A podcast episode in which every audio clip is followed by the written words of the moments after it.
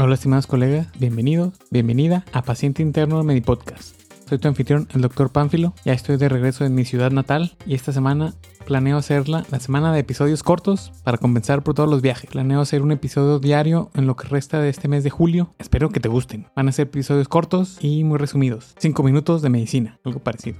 Y como dato curioso, en mi viaje de regreso me pasó algo que solo veía que pasaba en las películas. Me dieron mi pase de abordar, pero no tenía asignado ningún asiento, entonces no sabía qué hacer, si, si iba a tener asiento o me iban a dejar ahí. Me dieron mi boleto y solo decía en mi boleto, acércate al mostrador cuando sea la hora de abordar, porque no para que te asignen un asiento. Y ni siquiera sabía si me iban a dejar abordar. Fui a la puerta de salida del, del vuelo, solo para darme cuenta que habían cambiado la puerta de salida. Entonces estuve preguntando cuál era mi puerta y por fin llegué a mi puerta con mi boleto que decía que no tenía asiento asignado y la persona del mostrador se portó muy amable, tan amable que me puso en primera clase, algo que solo había visto en las películas y a la gente que tiene mucha suerte. Entonces viajé de regreso en primera clase, que es bastante cómodo, tiene más espacio para el trasero y para las piernas. Pero no sé si vale la pena pagar ese extra en un viaje.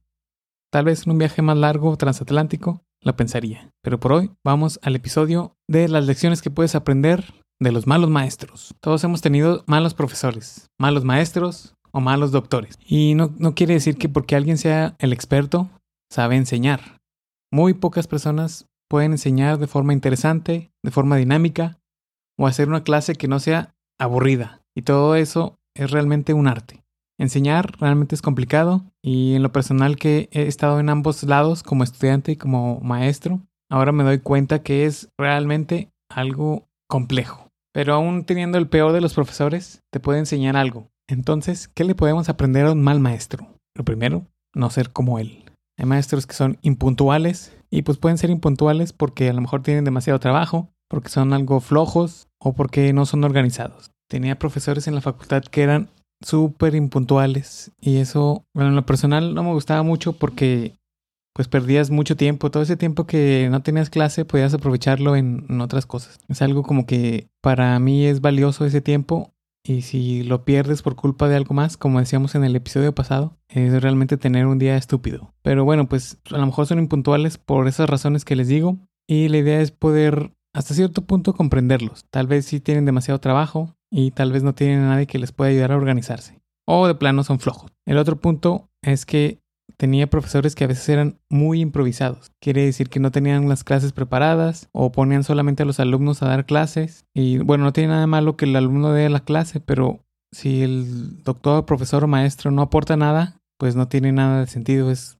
leer el libro y que alguien te lo lea en clase. Entonces no aporta nada nuevo, nada, ningún aprendizaje tienes de eso. Hay profesores o maestros que creen que son los que porque son los expertos ya lo saben todo. Entonces esos profesores, maestros o doctores son los que si nos ponemos a tratar de entenderlos son los que pues tienen realmente la mente cerrada, que como creen que ya están en el tope del conocimiento, ya lo saben todo y nadie les puede enseñar nada. Pero siempre hay cosas nuevas, siempre está saliendo nuevo conocimiento, nuevas técnicas, nuevos descubrimientos. Hay que estar siempre dispuestos a aprender. Hay otros que son los enojones y hay enojones que bueno, pueden enojarse sin ninguna razón. Cuando pones en duda el conocimiento de alguien, a veces se lo toman personal. Si cuestionas algo que parece incorrecto en la clase, no lo pueden aceptar y lo toman de forma personal. Pero pues somos humanos, nos podemos equivocar, hay que ser realmente humildes para poder aceptar que algo está incorrecto y que se puede mejorar. Es difícil porque a veces nos pega en el ego, si creemos que somos los expertos y lo sabemos todo,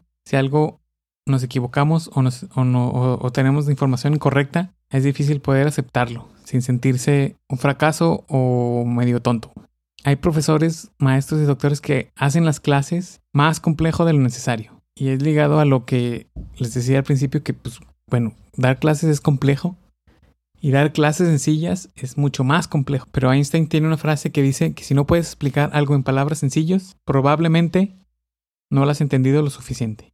Y tiene mucha razón, he conocido muchos profesores, muchos doctores que empiezan a hablar cosas súper eh, complejas y rimbombantes, pero a veces ni siquiera ellos lo entienden. Entonces solo repiten las palabras complejas, rimbombantes, para hacerse parecer por los expertos. Y por ejemplo, tenía dos ejemplos muy, muy específicos de, de malos maestros. Es en la preparatoria, a mí me gustaba mucho la materia de física. Y había dos profesores de física, a uno en que no le entendía nada de nada, era súper complejo su clase, no explicaba nada bien y yo decía, pues a mí me gusta mucho física, ¿por qué no le estoy entendiendo a este vato, a este profesor? O hay de dos, o yo estoy muy menso, o el profesor no sabe explicar. Entonces le dije a mi papá, oye, papá, está este profesor, a mí me gusta la física, pero nunca había tenido problemas para entenderla hasta hoy. Y él me dijo, ah, bueno, mira, te voy a prestar un libro de mi escuela. Tenía una ventaja sobre todos los demás de mis compañeros porque mi papá es ingeniero y era director de una escuela técnica. Entonces me prestó un libro de su, de su biblioteca porque antes no, en esos tiempos no existía ni YouTube ni los tutoriales en internet y lo que yo buscaba era estudiar pues a mi manera. Y con este libro ya mucho mejor que entendí no había ni YouTube ni tutoriales en Internet, pero lo que sí había era algunos programas muy, muy, muy interesantes de, de ciencia. A lo mejor a alguno de ustedes les tocó, lo ha visto. Se llamaba El mundo de Big Man. Se tradujo a varios lenguajes del mundo, pero estaba muy interesante cómo, cómo él hacía la ciencia muy divertida. Entonces dije, pues yo quiero estudiar a mi manera, entender qué es lo que está pasando y, verlo de otra forma porque mis, maestros de física no, nomás no, no, no les entendía. Y así lo hice, estudié a mi manera con ese libro que mi papá me prestó. Y pasó algo muy similar al momento de estudiar la maestría. Tenía la clase de estadística y el doctor quería que hiciéramos la estadística de forma muy manual, es decir, pues a la forma antigua, o sea, hacer todos los ejercicios a mano con la calculadora, pero pues si nos vamos a las a lo práctico ya hay programas que te hacen todos los cálculos estadísticos, pero este doctor quería que lo hiciéramos de esta forma. Pero teníamos un libro que era muy complejo y otra vez no lo entendía. Tuvimos un examen y el primer examen pues reprobé. Entonces pensé, tengo que hacer otra vez lo mismo, tengo que estudiar a mi manera. Entonces ahora sí ya tenía tutoriales como el del bioestadístico en internet, en YouTube y estudiar a mi manera. Entonces esto es otra lección que nos enseñan los, los doctores los profesores malos. Es que realmente tenemos que ser autodidactas. Es tu responsabilidad de aprender. Si no entiendes una materia, probablemente ahí sí se divide 50-50% la, la culpa.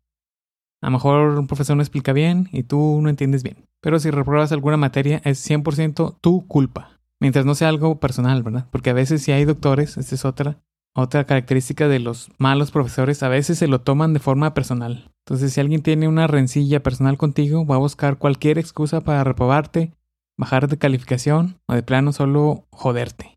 Pero pues solo cumple con, su pa con tu parte, participa en su clase y dales por su lado. Entonces como conclusión, podemos tratar de identificarlos cuando son malos y tratar de comprender por qué son así. Y una vez identificados, pues tratar de evitar ser como ellos. Otra cosa que, que mí funcionó fue como perfilarlos según su personalidad. No sé por qué pude desarrollar esa habilidad, pero conociéndolos un poquito podía definir si eran, por ejemplo, visuales, auditivos, kinestésicos, si eran buena onda, si eran no tan chidos, si eran muy serios, si eran más este platicadores. Entonces tratarlos según su personalidad y tratar de llevársela bien, sobre todo con los malos profesores, pues buscarles algo en común y pues solamente pasarla bien porque pues es una habilidad que vas adquiriendo a lidiar con personas difíciles. Y tratar de no caer en los mismos errores. Si son impuntuales, pues tratar tú de ser puntual. Si son improvisados, tratar de preparar tu clase. Si son flojillos, pues tratar de encontrar la motivación. Si crees que son, creerse los super expertos que ya lo saben todo, tener esa humildad para saber que hay cosas nuevas y estar dispuesto a aprender. Si se enojan por alguna razón, si son enojones, pues como lo decíamos en episodios pasados, a veces se enojan porque su vida no es la mejor de las vidas y hay algo que les molesta y se desquitan solamente con los alumnos. Si lo hacen más complejo de lo necesario, probablemente es porque no comprenden al 100% el tema, pero pues tampoco no es su culpa, tú tienes que buscar una forma de aprenderlo mejor. Y pues también esto nos enseña a o no ser este tipo de, de, profesores malos. Les digo que yo estaba cayendo en los mismos errores cuando empecé a dar clases.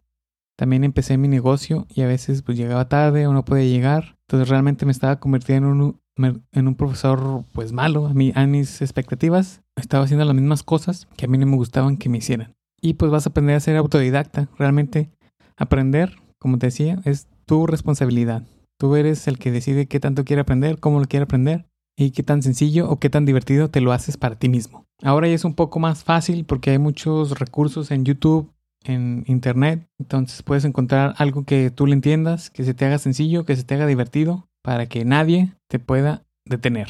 Recuerda que el que solo de medicina sabe, nada sabe. Si te gustó este formato de episodio, compártelo a alguien que creas que le puede servir. Suscríbete si no te has suscrito. Gracias por escuchar, gracias por dejarme estar en tus oídos. Gracias por ser parte de la comunidad de doctores que quieren ser mejores y llegar más lejos. Por lo pronto me despido, soy tu anfitrión, el doctor Pánfilo. Puedes seguirme en arroba pánfilodr en Twitter y nos vemos en el próximo episodio, que es mañana vamos a platicar de cinco mentiras que todo el mundo cree sobre la medicina. Nos vemos mañana. Bye.